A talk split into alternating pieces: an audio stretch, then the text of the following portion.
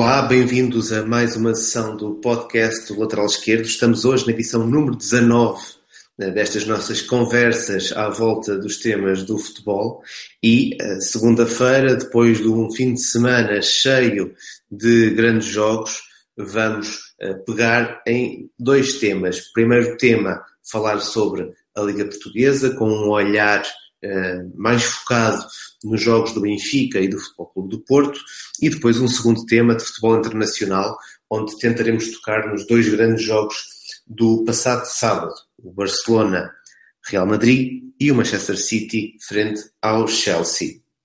Está hoje aqui connosco mais uma vez a casa cheia, a equipa completa, Bruno Pereira, Bruno Fidalgo, Pedro Bossas e Luís Cristóvão, e entramos então no fim de semana da Liga Portuguesa, em que logo na sexta-feira, portanto logo no primeiro jogo da jornada, uh, aconteceu talvez o grande facto noticioso da mesma, que foi a derrota do Benfica. Entramos então por aqui, aquilo que se passou no, uh, na Madeira, no Funchal, a desta derrota do Benfica, quais as razões para que ela tenha acontecido e que tipo de consequências é que ela pode ter na semana que se segue da equipa do Benfica? Antes de mais, boa tarde. Uh, na, na, minha opinião, acho que não, não podemos entrar porque, em função de um resultado, que uma equipa fez tudo mal e que a outra encontrou a estratégia perfeita. A realidade é que o Benfica fez mais do que suficiente para ter ganho o jogo e se não o ganhou foi, foi por muito pela, pela aleatoriedade que está sempre presente no jogo de futebol. Uh, o Benfica criou oportunidades suficientes para vencer o jogo. O Marítimo faz dois golos uh, sem praticamente ter atacado, portanto apostou fortemente numa estratégia unicamente defensiva e esperar, esperar a, a, a, bola parada, as bolas paradas que estavam bem preparadas, estavam bem preparadas e um dos golos acaba por surgir precisamente por isso. Mas uh, reforço que não se pode pegar numa derrota e dizer que as coisas estavam mal ou numa vitória e dizer que se encontrou estratégia. Acho que houve, houve muito, muito de, do acaso no, no, resultado da partida. Agora, também é verdade que o, o, Marítimo preparou o jogo com o Benfica como se calhar ainda ninguém tinha preparado antes, nomeadamente no, no aspecto defensivo. Foi a equipa que mais dificuldades colocou ao Benfica. Ainda assim, o Benfica é tão forte e tem jogadores tão fortes que criou o suficiente para ter ganho mas isso vai acontecer sempre que, sempre que uma equipa grande joga contra uma pequena, vai criar sempre o suficiente para ganhar. Sempre. Okay? A questão é se consegue criar o suficiente para que, mesmo nos dias em que a eficiência ou a eficácia seja menor, consiga vencer a partida ou não. Okay? Portanto, acho que é, é importante perceber que de repente não ficou tudo mal e que o Marítimo não descobriu a pólvora. Ainda assim, há indicadores relativamente, sobretudo relativamente àquilo que o Marítimo fez na luz, que mudaram e isso contribuiu também para aumentar a dificuldade que o Benfica teve no jogo. Eh, sim, eu concordo com o Pedro. Fundamentalmente parece-me parece que seja isso. Acho que o Benfica também não esteve muito longe de, daquilo que tem feito até agora. O processo continua mesmo e existiram inúmeras oportunidades para a equipa poder finalizar. Ainda assim, e eu já há algum tempo tenho, que tenho dito, continua-me a parecer que a primeira fase de construção do Benfica poderia ter um bocadinho mais de, de ousadia. Uh, o Pizzi e o Fed já continuam a, a baixar em demasia para perto dos centrais e nem sempre se, dá não se dão as condições necessárias para que, por exemplo, o Lindelof, um jogador com uma capacidade brutal para conduzir e progredir com bola, o possa fazer. E o Benfica em jogos como estes, em que as equipas fazem muito bem, ou criam muito bem a superioridade nos corredores laterais, é preciso que se criem talvez melhores condições para utilizar essa, essa qualidade do Lindelof para que ele possa progredir por dentro, trair a partir daí um, um jogador da linha média e poder soltar também ainda no corredor central. Acho que poderá passar por aí uh, uma melhor resposta do Benfica em jogos com, com problemas semelhantes a este pegando aqui nesta ideia do, do, dos problemas uh, na, na, linha defensiva do Benfica e através também desta primeira fase de construção e passando para aquilo que foram também os golos do Marítimo, que acabam por nascer, uh, quer o primeiro, quer o segundo, também de más abordagens individuais dos respectivos lances, não é? Uh, sim, sim, no, no, no, primeiro, no primeiro golo há ali um, um escorregar do Luizão que acaba por por, por, por proporcionar a finalização ao Marítimo. Há também ali uma. O, remate deu uma sensação que a bola ia para fora e toca no, no Nelson Semedo e acaba por entrar. Portanto, há ali, há ali um pouco de felicidade naquele primeiro gol, tal como houve, exatamente igual no gol do Benfica.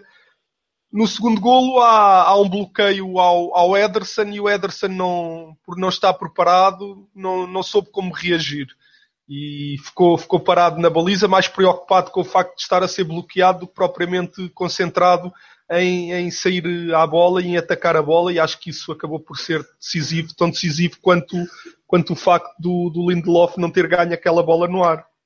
Sendo óbvio que não há dias bons para perder, esta derrota do Benfica, a primeira derrota na, na Liga, acaba por surgir, digamos assim, na semana que se prevê mais complicada uh, para o conjunto de Rui Vitória. Não só porque terá já à meia da semana uma partida na Liga dos Campeões frente ao Nápoles que é decisiva para a sua continuidade na prova, mas também porque no fim de semana seguinte vem aí um encontro frente ao Sporting, Sporting que ganhou uh, a sua partida também desta, desta jornada, frente à vitória de Setúbal por 2-0, e que neste momento está a apenas dois pontos do Benfica. Que tipo de impacto uh, pode ter esta situação, esta perda de uma vantagem bastante mais confortável de 5 pontos e reduzida agora a 2, no que será uh, a missão da equipa do Benfica, quer no jogo frente ao Nápoles, quer no jogo frente ao Sporting? Bem, relativamente ao jogo contra o Nápoles, eu penso que, que, o contexto é completamente diferente e acho que não, não irá existir uma, uma associação àquilo que se passou na Madeira. Uh, também já temos a prova que o Rui Vitória tem, tem se demonstrado muito capaz na gestão, de, na gestão do grupo e na gestão emocional e, e relativamente às expectativas que, que, se criam em determinados contextos. E penso que não, não haverá problema, sobretudo no jogo da Liga dos Campeões. Em relação ao jogo com o Sporting, acho que acredito que será um bocadinho diferente, porque é, é diferente a vantagem pontual que eles tinham e, e que têm agora e, e, a abordagem ao jogo também poderá ser diferente. Ainda assim, o modelo de jogo está completamente definido, a estratégia é que, é que poderá mudar. Muito bem. Então, olhando para estes dois jogos de Benfica e de Porto, uh, neste fim de semana, ambas as equipas que tiveram que enfrentar conjuntos uh, cuja estratégia acabou por ser bastante defensiva, por razões muito diferentes. O Marítimo, porque já tinha pensado, como, como, como disseste, já tinha pensado uh, modificar a sua arrumação em campo depois de ter sofrido seis golos uh, no jogo uh, do Estádio da Luz, no jogo da, da Taça. O Sporting Braga porque ficou uh, portanto, em desvantagem numérica também na primeira parte. nós publicámos no site do lateral esquerdo um artigo em que fala exatamente da vitória da estratégia Uh, neste caso apontando ao marítimo, e recebemos uma pergunta do uh, Duarte que coloca a questão em relação à estratégia do marítimo, perguntando se o uh, Benfica tivesse conseguido fazer um segundo gol, portanto o 2-1, se esta estratégia maritimista tinha continuado a ser uma boa estratégia e se, se poderia dizer, caso o Marítimo perdesse, que tinha defendido bem. É, é, importante perceber que quando uma equipa com as individualidades e com a qualidade do Marítimo joga contra um Benfica, um Porto ou um Sporting, pode sempre ter uma boa estratégia e muito provavelmente acabará por perder o jogo à mesma. Okay? Porque a diferença é tão grande que não há o treinador não tem não há nenhum treinador do mundo que tenha a fórmula mágica. Ah, eu vou fazer assim e assim dá para ganhar. Não, não, não dá para ganhar. Pode acontecer. O que tu fazes é aproximas ou afastas a equipa de ter sucesso. E em função daquilo que foi o jogo no Estádio da Luz, em que o Benfica de dois em dois minutos estava a finalizar na cara do guarda-redes, houve uma mudança houve uma mudança clara, não só da estratégia, como do sistema tático e de toda a abordagem ao plano de jogo do Marítimo. E essa mudança aproximou mais o Marítimo de ser bem sucedido do que aquilo que tinha acontecido no Estádio da Luz. Agora, isso significa que seria expectável o Marítimo vencer o jogo, ou se fossem repetir o jogo hoje e o Marítimo fizesse exatamente as mesmas coisas que o iria vencer? Não, não iria vencer, mas iria estar mais preparado, como estava para poder surpreender, para, caso tivesse a sorte do jogo, pudesse surpreender do que aquilo que esteve há 15 dias no Estádio da Luz. Tem somente a ver com isto. A estratégia pode ser boa e podes perder, e pode ser má e podes ganhar. Isso depois faz, faz parte daquilo que é, que é a aleatoriedade do jogo. E no fundo o treinador tem que criar, tem que criar uma forma de dar possibilidades à equipa de ter mais possibilidades de, pesa a redundância, ter mais possibilidades de ser bem sucedida. Isso não significa nunca nenhum treinador no Marítimo, por melhor que seja, nunca vai para um jogo com o Benfica com maiores possibilidades de vencer o jogo do que de o perder.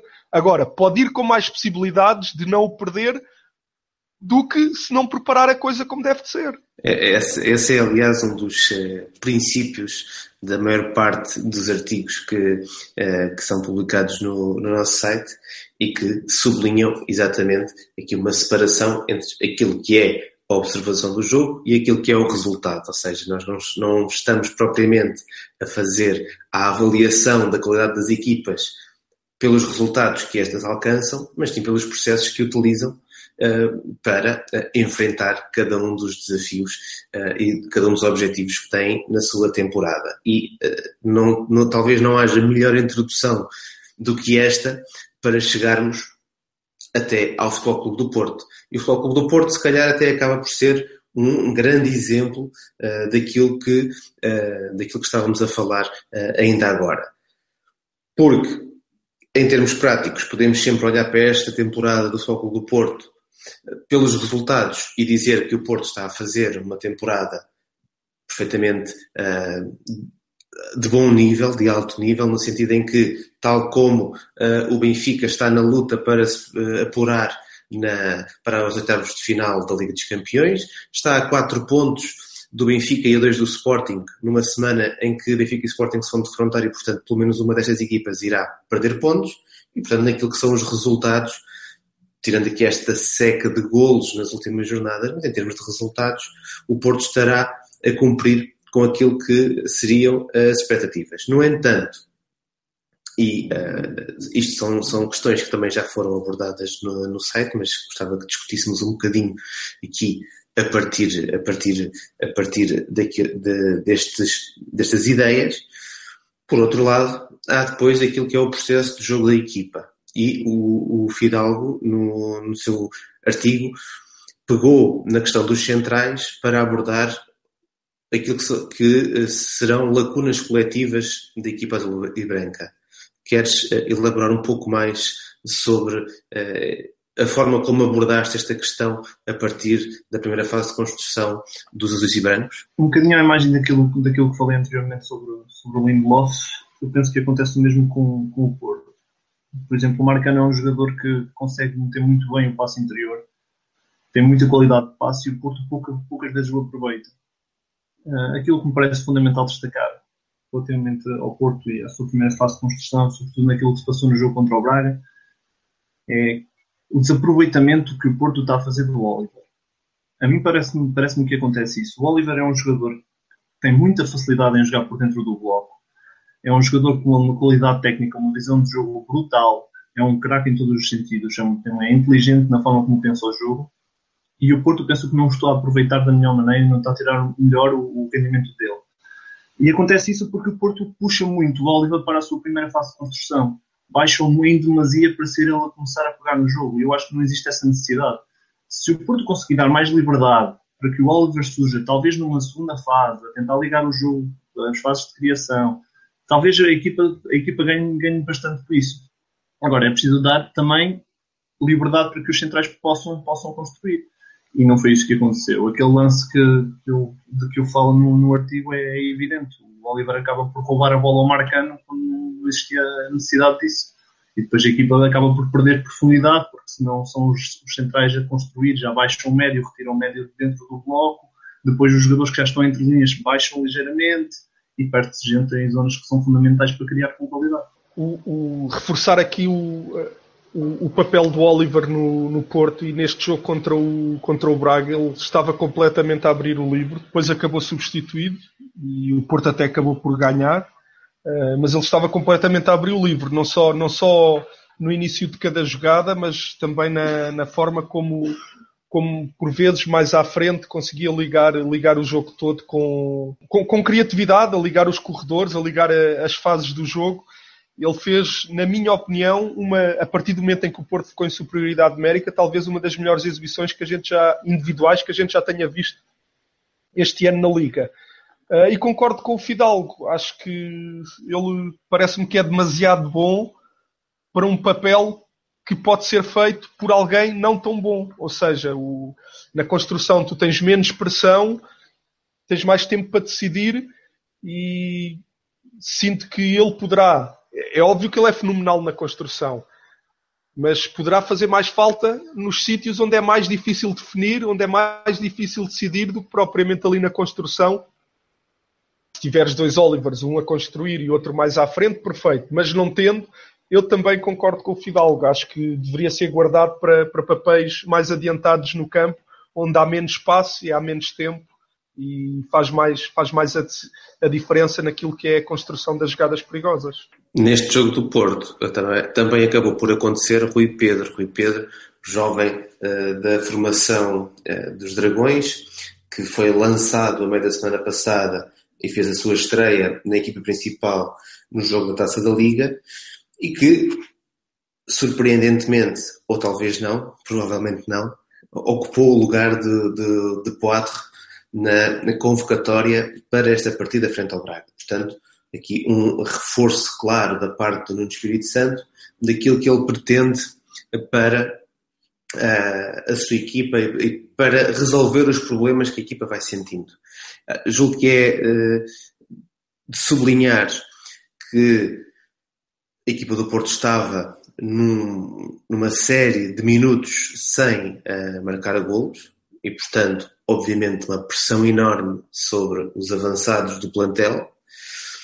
O André Silva acabou por desperdiçar uma grande penalidade e depois ter pela frente um Marafona que, sobretudo na segunda parte, teve uma exibição fantástica, portanto estava parecia, parecia estar sempre uh, no caminho da bola e uh, o uh, Futebol Clube do Porto acaba por encontrar numa movimentação ofensiva já em tempo de descontos o Rui Pedro que se vai desmarcar para fazer o gol. O que é que podemos dizer aqui sobre este jovem jogador que se estreia na Liga da melhor forma possível correspondendo também àquilo que é uma ideia da equipa do Porto para chegar ao gol. O Rui Pedro é, é um jogador que, que, ainda beneficia do bom trabalho que foi feito pelo, pelo Pep Lingers no, no Porto, uh, em que, que, foi muito solicitado e numa fase importante da sua aprendizagem foi muito muito bem preparado para, para um tipo de jogar aproximado com aquele que o, que o Nuno Espírito Santo procura Logo, um, à partida, se aquilo que for importante para o treinador neste momento for tentar estabilizar as coisas num plano A, uh, então o Rui Pedro neste momento pode dar coisas que, que, que o outro avançado que ficou de fora neste momento não consegue. Ainda bem que ele conseguiu marcar, foi um momento muito importante para o Porto, mas é preciso ter calma porque não é de um dia para o outro que, que um jogador se, se consegue habituar uh, um, e adaptar à velocidade de, de um contexto que, que, acaba por ser novo. Ainda assim, é um avançado com muitos recursos, é um avançado que consegue ler bem os momentos para, para partir em, em ruptura, neste caso é, é, é, muito parecido também com, com o André Silva, e, e poderá ser mais um jogador com muito conhecimento da, daquilo que é, que, é, que é o jogar no Futebol Clube do Porto, uh, que pode ajudar uh, a contribuir para um bom momento. Agora, é preciso que não ponham em cima do miúdo uh, a responsabilidade de, de, garantir que as coisas todas correm bem quando é alguém que está a aparecer, precisa de jogar, sim senhor, mas precisa de ser apoiado e precisa de, de ter o seu espaço para errar.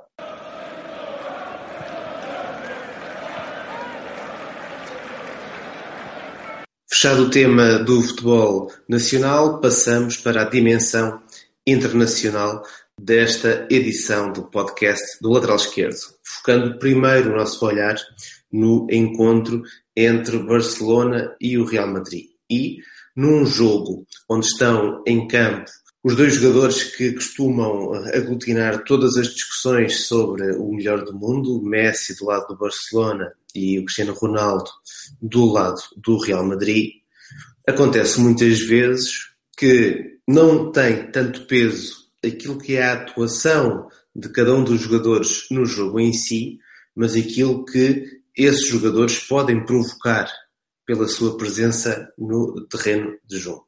E a verdade é que uh, num Barcelona-Real Madrid em que nem Messi nem Cristiano tiveram uh, grande influência no jogo jogado, a verdade é que quer um, quer outro acabam por condicionar não só os comportamentos do adversário, mas também, em boa parte, aquilo que são os comportamentos da própria equipa. Sim, é, é verdade. A estratégia para um, para um jogo destes trata-se trata de ter sempre em conta a presença de, destes dois monstros do futebol.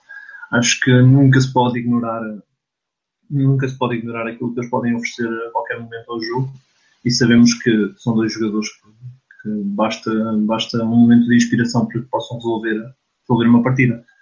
Uh, eu destaco aquilo que eles não fazem defensivamente e, e aquilo que ele, a influência que eles têm nesse processo defensivo. Parece-me que é, é, é, evidente que as equipas como o Basta e como o Real têm sofrido bastante defensivamente. Não são equipas tão vigorosas e advém muito dos comportamentos que, que, estas estrelas não conseguem dar à equipa no momento em que, em que não têm a bola. Achas que o, o problema, não, não, se calhar não necessariamente o problema, mas o que se passa é que eles não conseguem dar defensivamente ou intencionalmente os, os treinadores escolhem uh, que eles não participem ou quase não participem no, no processo defensivo para que eles estejam mais frescos, para que eles consigam uh, estar mais prontos para rendimentos máximos no, no processo ofensivo. Além disso, é preciso não esquecer que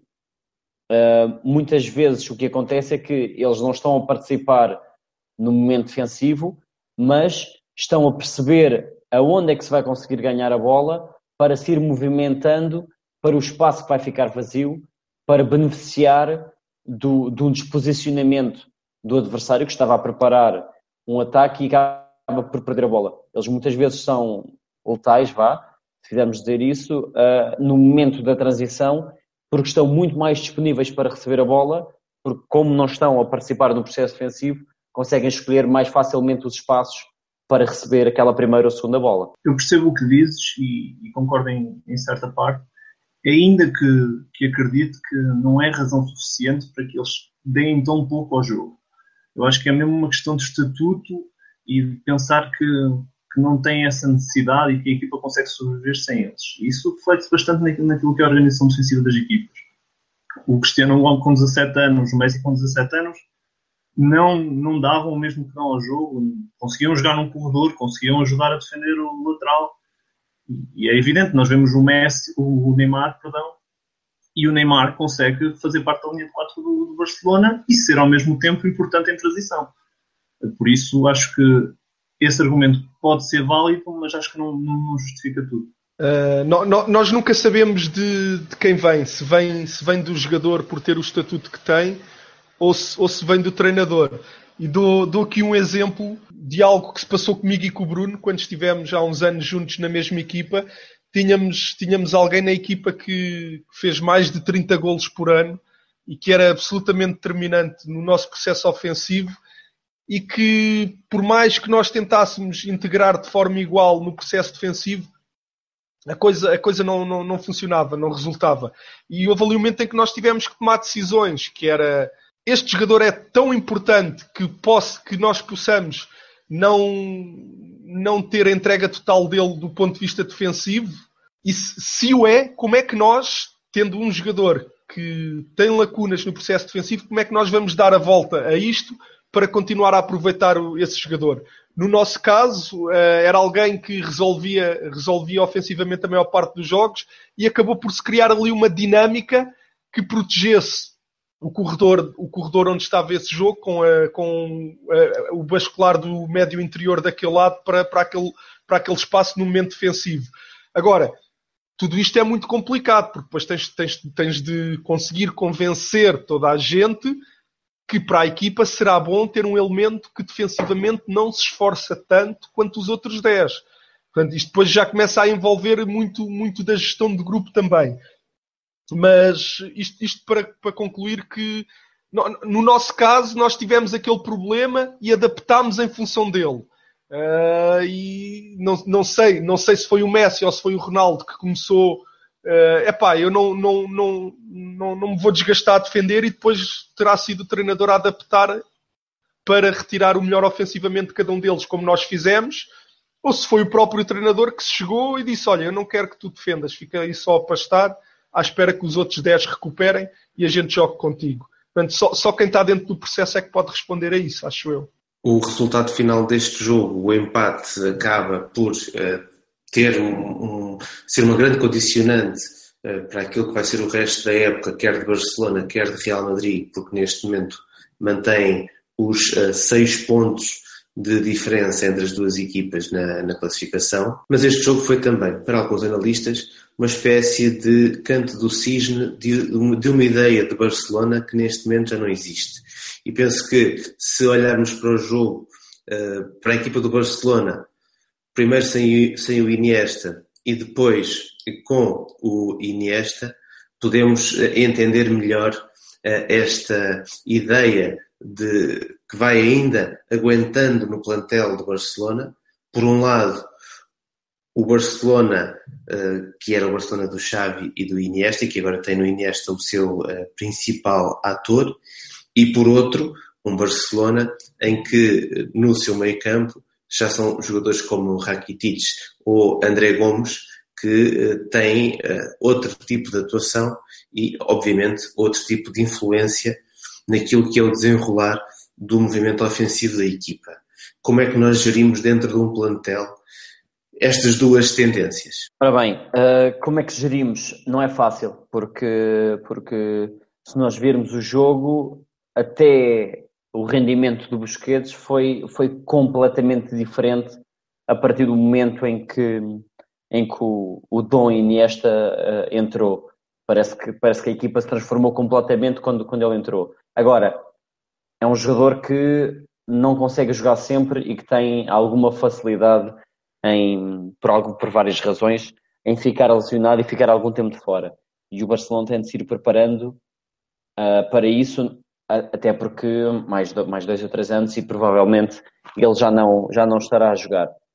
Não é fácil gerir isso, uh, mas ajuda mais se conseguirmos encontrar uh, jogadores mais próximos ou do perfil que, que o tem, que é muito difícil de encontrar, ou jogadores que nos vão ajudar a permitir jogar uh, aquilo que queremos jogar.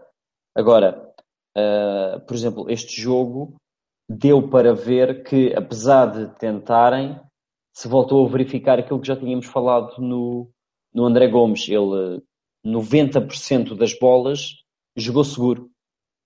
Não sei se jogou o mais fácil, mas jogou para não perder a bola. Não jogou muitas vezes aquilo que o Barcelona precisava para, para mandar no jogo e para ser Barcelona, na, na maneira como circula a bola e na maneira como joga por dentro, uh, mas jogou seguro. Não sei se é exatamente isso que, que o Barcelona está à procura nesse, neste momento. Não sei, não sei se é isso que eles precisam, uh, mas foi aquilo que foi passando se nós formos ver o, o, o mapa de, de, de passe do, do, jogo do Barcelona, há, há, ligações muito maiores entre o Sérgio Roberto e o Rakitic e entre o Jordi Alba e o Neymar do que com os, o Busquets pelos outros todos. Normalmente, e se fôssemos ver há uns anos atrás, quando o meio campo era, era Busquets, Xavi e Iniesta, aquele triângulo do meio campo era, era onde mais coisas aconteciam. E neste momento, também por ter sido contra, contra o Real Madrid. O tipo de jogo do, do Barcelona foi um jogo muito mais exterior, uh, pelo menos até o momento da entrada do Iniesta, coisa que, que não era normal e que se, que se vem vindo até agora a verificar. O caminho tem de ser, pelo menos, perceber qual é que é o, o futebol que se quer jogar e tentar encontrar os jogadores que mais vão ajudar a, a jogar esse futebol. Se for tentar ir fazendo umas coisas, há jogadores que têm de modificar coisas muito depressa para ter uh, o rendimento que se pretende que eles tenham. Viajamos para a Inglaterra, onde este fim de semana se encontraram Manchester City e Chelsea, duas equipas que têm à sua frente aqueles que serão os grandes líderes da, da, da produção de teoria na prática de dois tipos de jogo. Com bola, Pep Guardiola, sem bola, António Conte. De facto, a consistência do Chelsea neste tipo de jogo vai uh, permitindo que, depois de termos tido o Leicester o ano passado uh, conseguir o título em Inglaterra, mas com o Leicester a, a ter talvez outras condicionantes que acabaram por influir na, na, sua conquista do título, porque foi uma equipa que foi muitas, muito, durante muito tempo, durante muitas jornadas, desvalorizada nas suas capacidades para atingir um objetivo, o Chelsea, desde o primeiro minuto, é uma equipa a quem é reconhecida essa uh, igualdade, digamos assim, com os mais fortes candidatos para atingir o título. Neste confronto e nesta ideia do jogar sem bola hoje em dia na Premier League, como é, que tipo de novidades é que o António Conte está a trazer para o jogo depois de já ter tido sucesso em Itália com a Juventus e também com a seleção italiana? Olha, eu acho que, que, que o Chelsea também é uma equipa trabalhada para ter bola. Uh, o que acontece é que, no caso deste fim de semana, encontrou uma equipa que, na minha opinião, é, está, é soberba, está extremamente bem, bem trabalhada. E, e dizer também aqui um, um pequeno à parte que acho um bocadinho perigoso que estas equipas que passam demasiado tempo só em organização defensiva, acho perigoso para o jogo que elas continuem a ganhar ou que tenham ganho tanto como, como, que acontece, como tem acontecido recentemente. Ainda Portugal, Portugal ainda agora também se sagrou campeão europeu mais ou menos com o mesmo tipo de jogo porque pode levar as pessoas a terem ideia errada de que aquele é o caminho, okay? e aquele não é o caminho. Para ganhares assim, das duas uma, ou tens que beneficiar bastante da aleatoriedade e da sorte do jogo, ou, para além disso, ainda tens que ter jogadores com capacidades individuais notáveis. E o Chelsea ganha o jogo não é porque passa o tempo todo sem bola Uh, teve organizado sem bola, sim, eu falei, falei sobre isso no site, mas ganha o jogo porque tem o Hazard e tem outros jogadores que, quando têm a bola nos pés, fazem a diferença, ok? Além de, além de que este jogo, o resultado é, é, é um pouco, um pouco como, como aquilo que eu disse do Real Madrid-Barcelona. O, o City, quando está a ganhar o jogo, teve vários lances, teve pelo menos três lances clamorosos para fazer o 2-0 e matar o jogo e portanto depois tudo o que sucede a seguir acaba por mudar um bocadinho aquilo que foi a história do jogo. Uh, agora, é inegável que o Conte é, é, um grande treinador e que em organização defensiva é muito complicado entrar, entrar na, na, na, na no bloco do Chelsea. Ele está a construir uma equipa, como se costuma dizer, trás para a frente, parte da, da primazia à organização defensiva, e depois é um pouco soltar, soltar os criativos, ainda que os, os criativos lá na frente, ainda que os solte com critério. As coisas não surgem, não surgem de forma aleatória. Enquanto o Guardiola, se calhar, faz um bocadinho ao contrário. É uma ideia muito mais ofensiva, muito mais aprazível e, e depois, se calhar, expõe-se expõe um bocadinho mais, ainda que, na minha opinião, tenha, não, não, o, o jogo não tenha sido justo e, e, o Chelsea, o Chelsea aquilo que, que em organização defensiva foi muito bom, também na transição defensiva sofreu bastante, mas aí também sofreu bastante não é porque o Conte tenha lacunas, é porque do outro lado está o Silva e o De Bruyne e o Agüero, e e eles com espaço não há organização, não há organização que resista. Falavas da oposição que a equipa do, do Pep Guardiola vai encontrando ne, neste campeonato e essa parece-me ser também uma temática interessante para, para a reflexão, até porque o Guardiola, se no Barcelona e no Bayern Munique tinha essencialmente um grande adversário que funcionava como antagonista à, ao seu projeto uh, e que era o adversário a abater para alcançar o, o título. Em Inglaterra, uh, o desafio é bastante diferente, ou seja, o Manchester City, neste momento, não tem um plantel uh, que se possa dizer o faça destacar em relação a um conjunto de quatro equipas que estarão muito equiparadas em termos de talento. Que tipo uh, de problemáticas é que isto lança para um modelo de jogo como é aquele que o Pep uh, preconiza? O, o, grande problema uh, é mesmo isso que tu disseste, é pela primeira vez o, o Guardiola não, não está com, com o clube dominador, nem que seja em termos históricos, não é? Porque mesmo em termos históricos, o Manchester City não é um clube qualquer, mas não é nem de perto nem de longe um Liverpool ou um Arsenal ou um Manchester United, não é? Que, que são clubes que têm estado no topo há muito, muito tempo um, e está numa liga onde, pelo aquilo que se tem visto, qualquer pessoa, qualquer clube pode, pode ganhar a outro. Uh, o caminho dele vai ter de ser, aos poucos, ir construindo o, o plantel e ir conseguindo não só transformar os que tem, como trazer outros para contribuir, para que a ideia de jogo dele consiga fazer a diferença uh, perante os outros todos. Aquilo que se viu este jogo foi, mais uma vez, uma equipa de Guardiola a ser dominante, uh, apesar de, desta vez, ser discutível se conseguiu ou não controlar o jogo, mas dominante foi a conseguir criar oportunidades, a ter ligações muito fortes entre os jogadores, mas ao mesmo tempo a ter muitas dificuldades para, para conseguir criar e para conseguir aproximar-se com o perigo da, da baliza do Chelsea. eu tenho a certeza que, que ele vai conseguir convencer os jogadores que tem das suas ideias e, e vai conseguir convencer que os jogadores de que aquela maneira de jogar é, é a maneira que os aproxima mais, mais facilmente do, do sucesso, mas são coisas que demoram tempo e, e ainda mais no, numa liga uh, tão diferente de, das outras todas. Não, é? não necessariamente pelo, pelo bem que se joga na liga inglesa, porque é discutível, uh, mas pela intensidade, pela proximidade dos jogos uns dos outros, pela quantidade de jogos, pela, pelo pouco tempo que se tem para treinar e para transformar em cultura uh, aquilo que se faz aquilo que se treina, mas é um desafio espetacular.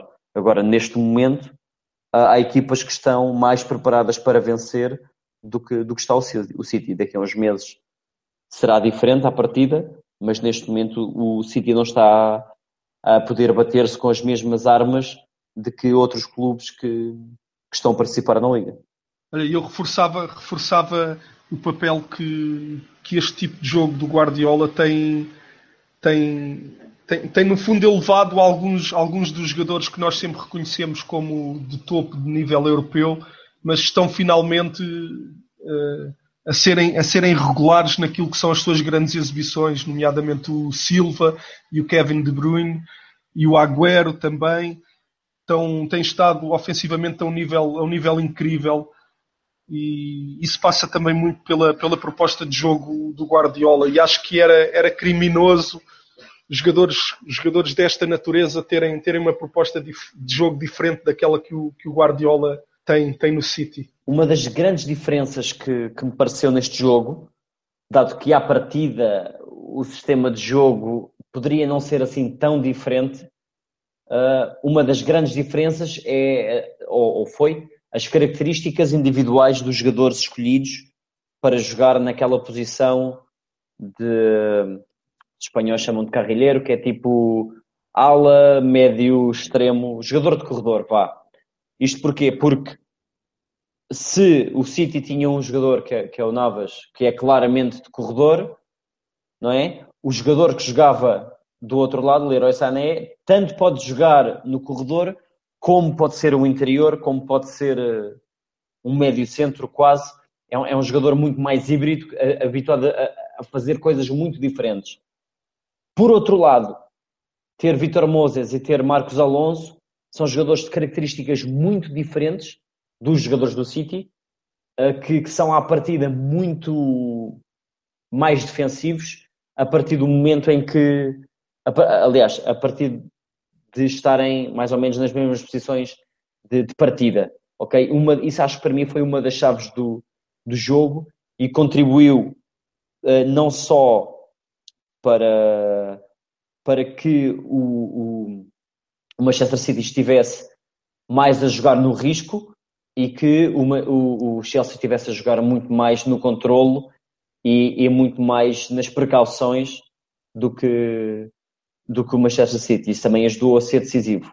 Apito final na sessão número 19 do podcast do Lateral Esquerdo. Antes de terminar, lembrar, passem pelo site lateralesquerdo.com, onde vão encontrar o link para o Patreon, onde, onde poderão fazer-se patronos do nosso site e ter acesso a todos os conteúdos para aqueles que nos uh, ouvem através do iTunes o pedido reiterado de deixarem também a vossa opinião nessa plataforma, avaliando o nosso podcast e ajudando-nos também a manter uh, destaque no ranking do iTunes dos podcasts em português. Fechada então a sessão, obrigado, voltamos na próxima quinta-feira.